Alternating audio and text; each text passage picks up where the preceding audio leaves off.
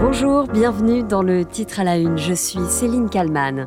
Aujourd'hui, à l'occasion de la sortie du livre enquête Céline Dion, La vraie histoire, je vais revenir sur les débuts de la star, sur sa carrière hors norme et comment sa vie a basculé au décès de son mari René.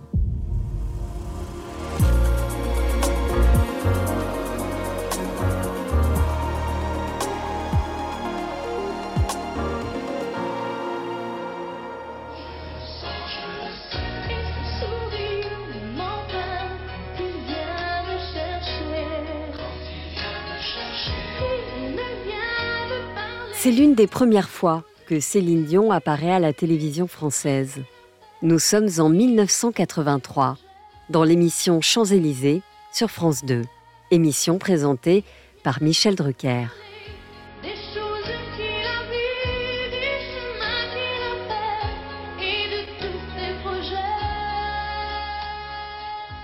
L'adolescente qu'elle est alors interprète la chanson d'amour et d'amitié avec une telle puissance qu'elle laisse tout le monde sans voix. Michel Drucker l'interroge juste après. Vous vous souviendrez de son nom, Céline Dion. Alors, je vais vous donner son âge. Elle n'a pas encore 15 ans, elle a 14 ans et 8 mois. Elle aura 15 ans au mois de mars, faut l'applaudir. Merci.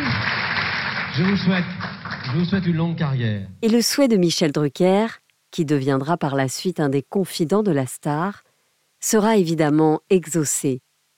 Michel Drucker la reçoit à nouveau un an plus tard. Tu as dit, je n'ai pas honte d'avoir besoin de ma mère. Et c'est exact. Eh bon, on va l'accueillir, ta maman, car elle est, c'est une maman heureuse. Elle a 14 enfants et c'est la cadette. 14 enfants. Thérèse Dion. Venez, madame. Michel Drucker présente alors un livre aux téléspectateurs. Voici l'almanach du peuple, c'est, c'est le Quid, hein. c'est le Quid du Québec qui sort chaque année en couverture. Vous avez Monsieur Trudeau, le pape, Monsieur Bourassa, le président, enfin le premier ministre, Monsieur l'évêque, et, et la petite Céline Dion. Voilà, c'est elle qui est ici juste à côté du pape. Eh oui. Car au Canada, Céline Dion, qui n'a que 15 ans, est déjà une superstar. Trois fois disque d'or au Québec, une fois en France. René Angélil, impresario, va être l'un des premiers à croire que le destin de Céline Dion est grand. Alors j'ai découvert Céline Dion il y a exactement euh, trois ans. Euh, j'ai reçu une petite cassette à mon bureau avec une chanson qui était composée par sa mère. Sa maman avait écrit la chanson et ça a été un choc. C'est une voix exceptionnelle avec une émotion comme on en a rarement vu. Céline est donc la dernière d'une famille de 14 enfants, presque tous musiciens. Mais elle a quelque chose que les autres n'ont pas. Un don, une voix d'or, repérée très tôt. J'ai commencé à chanter, j'avais 5 ans. Et quelques années plus tard, mes parents possédaient un petit hôtel de campagne. Des fois, les fins de semaine, j'allais chanter.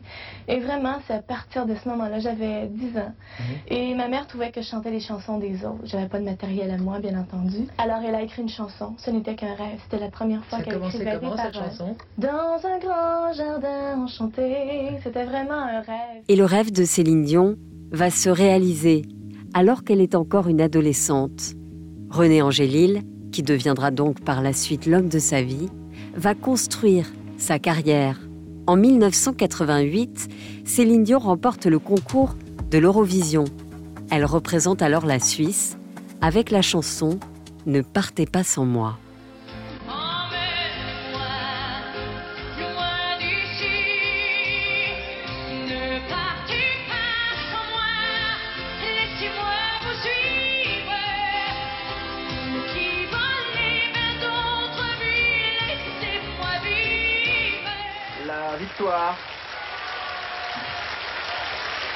De la Suisse contre, je dois dire, toute attente. Céline Dion, nous l'avons vu tout à l'heure, n'y croyait plus. Et la voici en larmes, cette petite Québécoise que la France connaît bien et dont la voix n'est pas une voix ordinaire, c'est une grande voix qui est saluée et récompensée ce soir. Céline Dion apprend alors l'anglais et change aussi de style vestimentaire. Elle signe un contrat aux États-Unis, son premier album anglophone. Il sort en 1990 et Céline a l'impression de démarrer une nouvelle carrière. Et elle cartonne, là aussi, immédiatement. En 1993, elle est même invitée à chanter pour la cérémonie d'investiture du président américain élu, Bill Clinton. En 1994, la télévision canadienne retransmet en direct le mariage de Céline Dion avec René Angélil. Ils avaient jusqu'alors tenu secret leur relation. René est l'agent de Céline, mais surtout, il est de 25 ans son aîné. Sur cette différence d'âge, sur la réaction de son public, Céline est d'une rare sincérité. Moi, c'est important pour moi ce que les gens pensent. Je voulais pas les blesser. Je voulais pas qu'ils disent Oh non, on te voyait avec un prince charmant de ton âge. Puis là, je me suis dit J'ai toujours été sincère avec les gens. J'ai toujours tout partagé avec eux. Le plus beau moment de ma vie, la plus belle chose de ma vie, c'est René. Parce que je l'aime et pour moi, je vous ai dit tout à l'heure que l'amour, c'était ça qui est le plus important. Un an plus tard, en 95, Céline Dion fait une autre rencontre qui va bouleverser sa vie. Elle travaille avec Jean-Jacques Goldman. C'est lui qui va entièrement composer et réaliser son album intitulé Deux. Le disque connaît un succès immédiat et devient l'album francophone le plus vendu en France et dans le monde, grâce notamment à cette chanson Pour que tu m'aimes encore. J'ai compris tous les mots, j'ai bien compris, merci. Céline Dion vend des albums par millions et des places de concert par milliers, car elle est aussi une bête de scène. Mais il n'y a pas de secret. Son succès, elle le doit à son travail quotidien pour maintenir sa voix au meilleur niveau. Et pour chanter sans accroc, elle fait des vocalises tous les jours. Tous les jours, 15 minutes. Et lorsqu'elle doit chanter pour un concert ou pour un enregistrement, là, les vocalises dépassent les 60 minutes par jour. Après avoir sillonné le monde pour ses tournées, la star décide de s'installer à Las Vegas. Le rendez-vous de Céline Dion avec Las Vegas, cette ville élevée dans le désert, véritable cité du jeu, des casinos et des spectacles. Pour le show qu'elle donnera durant trois ans, un théâtre a été construit, le Colosseum du César Palace, doté de plus de 4000 places. Et à lui seul, le spectacle a coûté 245 millions de dollars. Ce spectacle donne à Céline Dion un nouveau défi. Céline, qui a déjà 20 ans de carrière derrière elle, la chanteuse est sur scène pendant une heure et demie, entourée de 50 danseurs. Mais elle peut enfin poser ses valises et vivre en famille. Car Céline Dion est devenue maman en janvier 2001. Un fils, René Charles. Et neuf ans plus tard, elle donne naissance à ses jumeaux, Nelson et Eddie.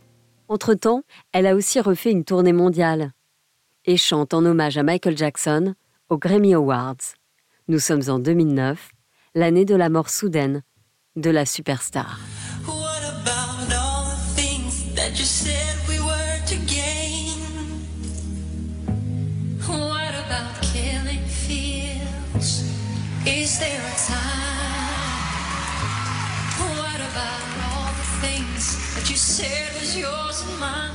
Céline Dion, qui chantera à Las Vegas pendant des années, jusqu'au 12 août 2014. Elle annonce alors suspendre toutes ses activités pour raisons familiales. Le 14 janvier 2016, son mari René Angélil meurt des suites d'un cancer de la gorge. Mais quelques semaines après les obsèques, Céline Dion retourne sur la scène de Vegas. Elle a besoin de son public. Jusqu'en 2019, Céline aura donc rempli les 4000 places du César Palace. Elle décide ensuite de partir en tournée mondiale. Tournée qui sera annulée à cause du Covid. Une tournée qui jusqu'ici a été reportée en 2023 pour des raisons de santé.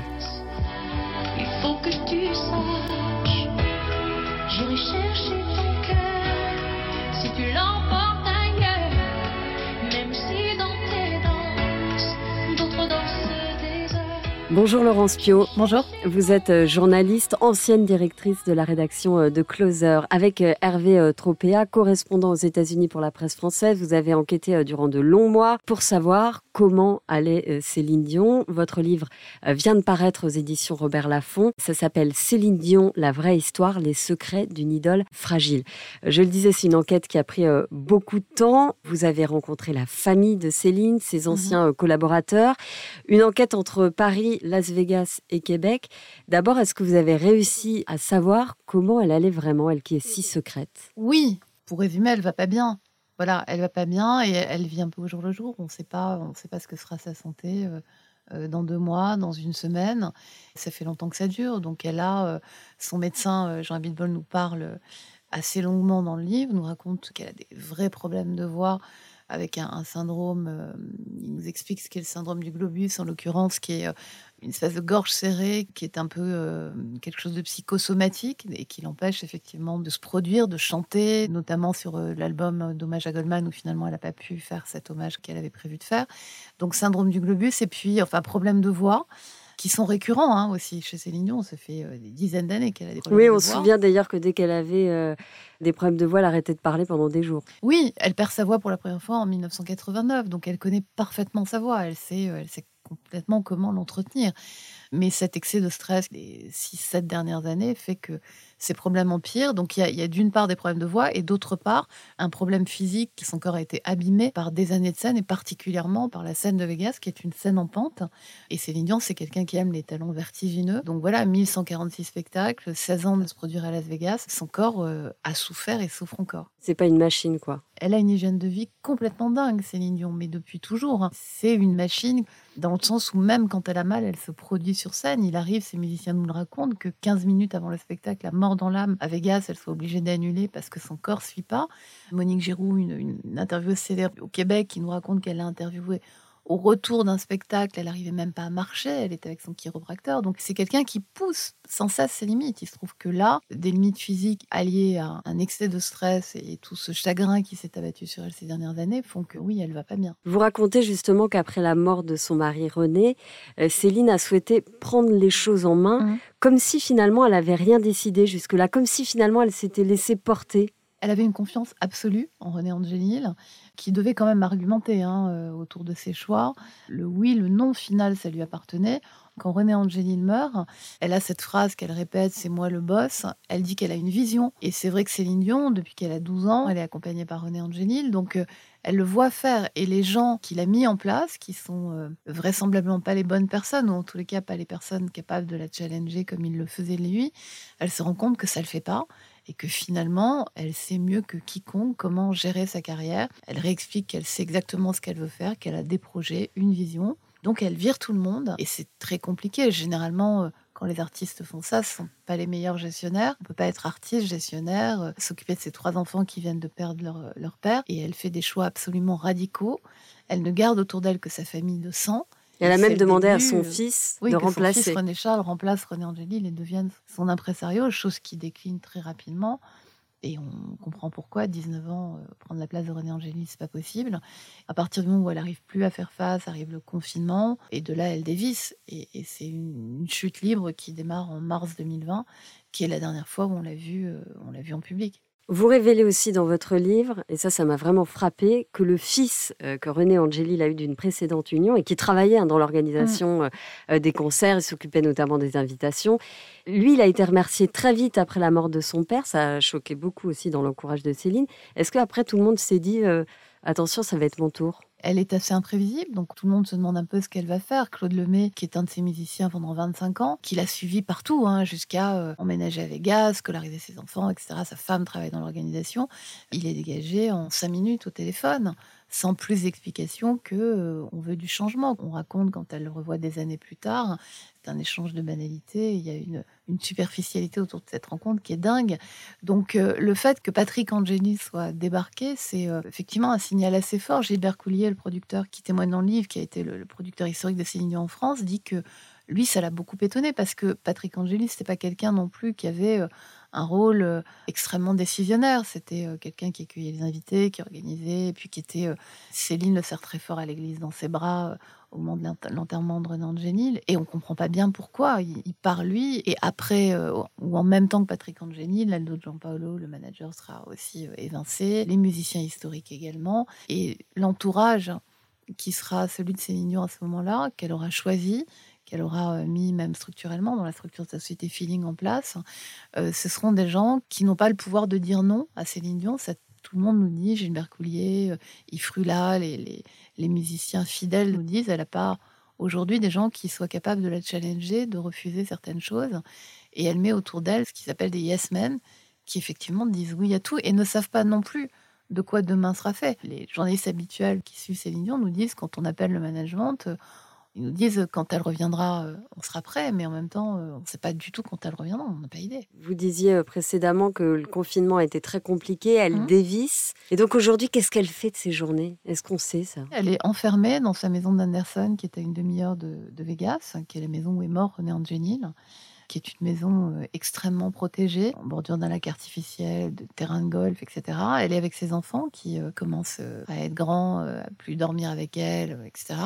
On sait qu'elle travaille sa voix. C'est quelqu'un, de toute façon, qui fait euh, constamment des vocalises tous les jours de sa vie. Depuis euh, ses 12 ans, Céline a fait des vocalises. Donc, euh, elle travaille sa voix, elle essaie de faire revenir sa voix. Elle pense à son retour, mais autour d'elle aujourd'hui, Scott Roben, qui est un des, des 4-5 personnes les mieux informées de Vegas, nous dit qu'elle a ce qu'il appelle des pom-pom girls, c'est-à-dire des gens qui disent oui à tout. Et son management aujourd'hui, c'est un co-management. C'est Dave Platel, Denis Savage, qui sont d'anciens ingénieurs du son, et Sylvie Bourgard, qui est son assistante historique. Donc c'est trois personnes et il y a aussi une quatrième personne qui est très importante qui est Linda, qui vit quasiment avec elle, qui est sa sœur, qui est sa sœur et qui s'occupe des enfants de et qui reste le, seul et qui reste le seul lien, y compris avec la famille. C'est-à-dire que même avec euh, sa famille proche, Céline aujourd'hui correspond par SMS. Ils n'entendent pas le son de sa voix.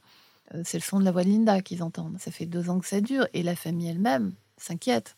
Son frère Michel, qui a été son régisseur pendant 25 ans, qui est celui qui l'a vraiment fait démarrer, il est parti, il a pris sa retraite, et c'était le dernier, excepté Linda, c'était le dernier de la famille de sang qui était autour d'elle. En quoi Céline Dion est une célébrité à part? Je me posais cette question. Vous qui avez dirigé euh, Closer, vous êtes très bien placé euh, pour savoir ce qui fait vendre.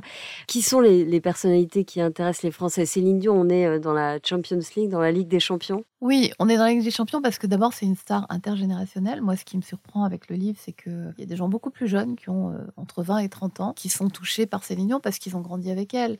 Donc il y a d'une part la population qui a l'âge de Céline Dion, qui a vécu à peu près les mêmes choses, d'autant que Céline Dion a l'habitude de dire qu'elle est un livre ouvert, donc c'est vrai qu'elle a ce côté québécois de raconter un peu toute sa vie de le raconter très vite.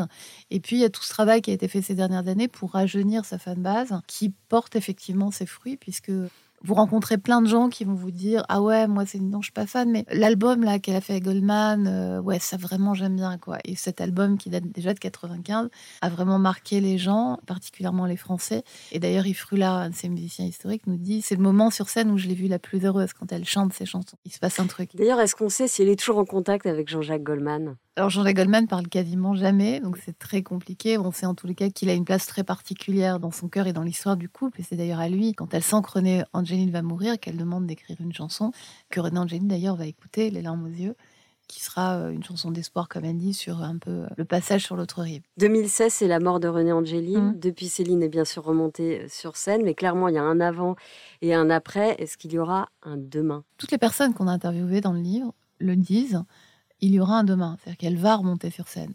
Toute la question est comment elle va remonter, à quelle fréquence. Elle a fait des tournées, et Gilbert Collet nous dit, d'une longueur incroyable. Physiquement, c'est assez étonnant de se dire qu'elle pourra faire ça. A priori, elle ne refera plus des, tournées aussi longues. Elle aura probablement des, des, spectacles aussi grandioses, mais moins soutenus en tous les cas en termes de rythme. Mais elle veut remonter sur scène c'est quelqu'un qui a la scène dans la peau. Il y a une part d'ego parce qu'il y a quand même Adèle derrière qui pousse et qui va se produire au César Palace dans la salle qui a été construite pour Céline Dion. Donc c'est une compétitrice dans l'âme. Elle aime ça.